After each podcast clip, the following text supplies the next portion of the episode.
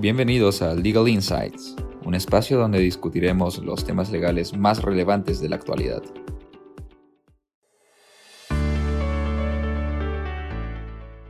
Hola, soy Ana Lucía Figueroa, asociada especialista en competencia de Paidre y Pérez Abogados. Y en este capítulo de Legal Insights vamos a conversar con Marcialo Castilla, asociado del área regulatoria. Hoy conversaremos acerca de la nueva regulación de juegos y apuestas deportivas a distancia. Hola Marcelo, para iniciar cuéntanos, ¿en qué consiste la nueva regulación de juegos y apuestas deportivas a distancia? En agosto del año pasado se publicó la ley número 31557, ley que regula la explotación de los juegos a distancia y las apuestas deportivas a distancia. Esta norma no fue imprevisible. Desde hace ya algunos años, tanto el Ejecutivo como el Legislativo presentaron proyectos normativos con la finalidad de establecer regulación y sobre todo una tributación especial para esas actividades. En líneas generales, lo que la Ley 31557 establece es Número 1. La obtención de autorizaciones y permisos por parte de los agentes. 2. El cumplimiento de sus respectivas obligaciones. 3. Las actividades de supervisión y fiscalización por parte de las entidades competentes y el tratamiento tributario de estas actividades. ¿Y actualmente esa nueva regulación que nos comentas está vigente? No. La Ley 31557 dispone que el Ejecutivo, a través del Ministerio de Comercio Exterior y Turismo, debe reglamentar la ley en un plazo máximo de 120 días desde su publicación, que vencen en la primera quincena de febrero. Recién 60 días después de la publicación del reglamento iniciaría la vigencia de la ley. Si el Ejecutivo cumple con los plazos previstos, la ley entraría en vigencia en mayo aproximadamente. El MINCETUR hace unas semanas recibió comentarios y sugerencias a un proyecto de reglamento que publicó. De hecho, nosotros tenemos esos comentarios y los hemos compartido con nuestros clientes. En ese sentido, ¿cuál es la cadena de permisos? Es decir, ¿qué debe saber una empresa que quiere operar juegos y apuestas deportivas a distancia en el Perú? Lo primero que hay que saber es que la Ley 31557 divide las operaciones en lo siguiente. En primer lugar está la homologación aplicable a las plataformas tecnológicas, programas de juegos, sistemas progresivos, entre otros componentes, que incluye la obtención del certificado de cumplimiento que emitan los laboratorios de certificación. En segundo lugar están las autorizaciones para explotar las plataformas tecnológicas, es decir, la explotación de las estructuras de los juegos y apuestas deportivas a distancia. En tercer lugar están las autorizaciones de explotación de salas de juegos y apuestas deportivas a distancia. Si una empresa no solo quiere tener una web con juegos y apuestas deportivas, sino también una sala física, deberá obtener esta autorización adicional por cada sala que quiera operar. Finalmente, la ley regula las autorizaciones que se otorgan a los laboratorios de certificación, es decir, para aquellas empresas que quieran participar en la etapa previa a la homologación de los componentes. En suma, el esquema básico que plantea la ley para las empresas que quieran operar estas actividades es el siguiente. Paso 1. Obtener el certificado de cumplimiento de sus plataformas y componentes ante un laboratorio de certificación.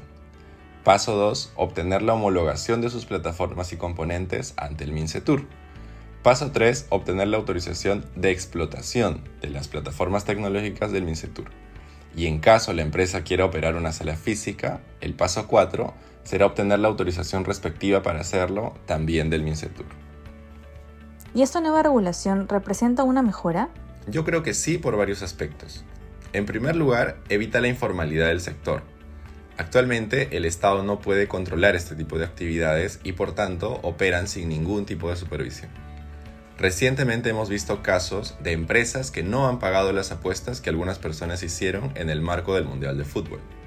Frente a eso, por ejemplo, la nueva regulación plantea una obligación de constituir garantías que alcanzan las 200 UITs, casi un millón de soles, por cada plataforma tecnológica para el cumplimiento de sus obligaciones legales. Por otro lado, se implementan obligaciones vinculadas al lavado de activos, mecanismos de compliance, evitar actos fraudulentos, protección de los datos personales de los jugadores, impedimentos de participación de ciertas personas vinculadas al sector o de menores de edad, supervisión de los medios de pago, entre otros mecanismos que por el tipo de negocio son especialmente sensibles. ¿Qué falencias o dificultades se presentan en esta regulación?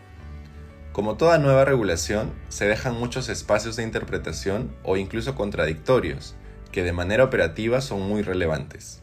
Para dar un ejemplo, la autorización de explotación de plataformas tecnológicas regulada en la Ley 31557 dice que esta autorización puede obtenerla empresas constituidas en Perú, empresas constituidas fuera de Perú que tengan una sucursal en el Perú y simplemente empresas constituidas fuera de Perú.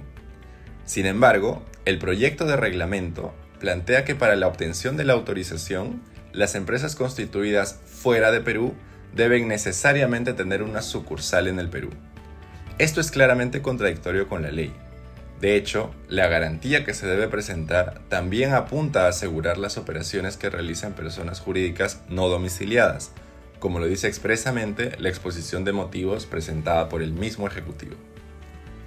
Otro aspecto es el llamado registro de proveedores de servicio, que fue considerado en el proyecto de reglamento, pero que nunca estuvo previsto en la Ley 31557.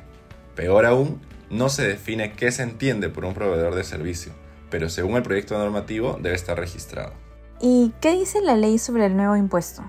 La ley ha creado el impuesto a los juegos a distancia y a las apuestas deportivas a distancia, que grava la explotación de estas actividades desarrolladas en plataformas tecnológicas. Es un impuesto mensual cuya alícuota se ha fijado en el 12% de la base imponible desarrollada en la ley.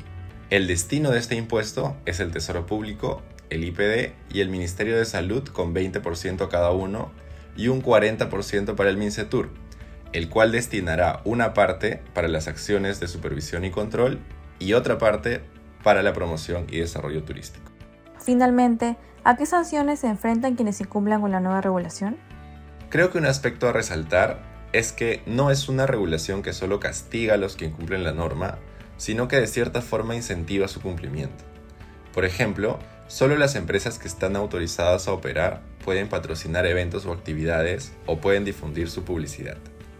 Sin embargo, sí se desarrollan sanciones, medidas correctivas y cautelares. Las sanciones van desde amonestaciones para las sanciones más leves, hasta multas entre 1 y 200 UITs, cancelación de autorizaciones, inhabilitaciones de hasta 10 años o incluso inhabilitaciones permanentes. Como medidas adicionales, la normativa prevé el comiso e inmovilización de bienes, la suspensión de actividades y el bloqueo de las direcciones IP, URL, páginas web o aplicaciones informáticas. Muchas gracias por escucharnos. Si tienen alguna duda o consulta pueden escribir a mi correo gac.prcp.com.pe. Asimismo, los invitamos a seguirnos en nuestras plataformas digitales de LinkedIn y Facebook y a visitar nuestro blog en www.prcp.com.pe, donde podrán encontrar las últimas novedades en temas legales y mucho más. Gracias. Esto fue Legal Insights. Gracias por escucharnos y hasta una próxima edición.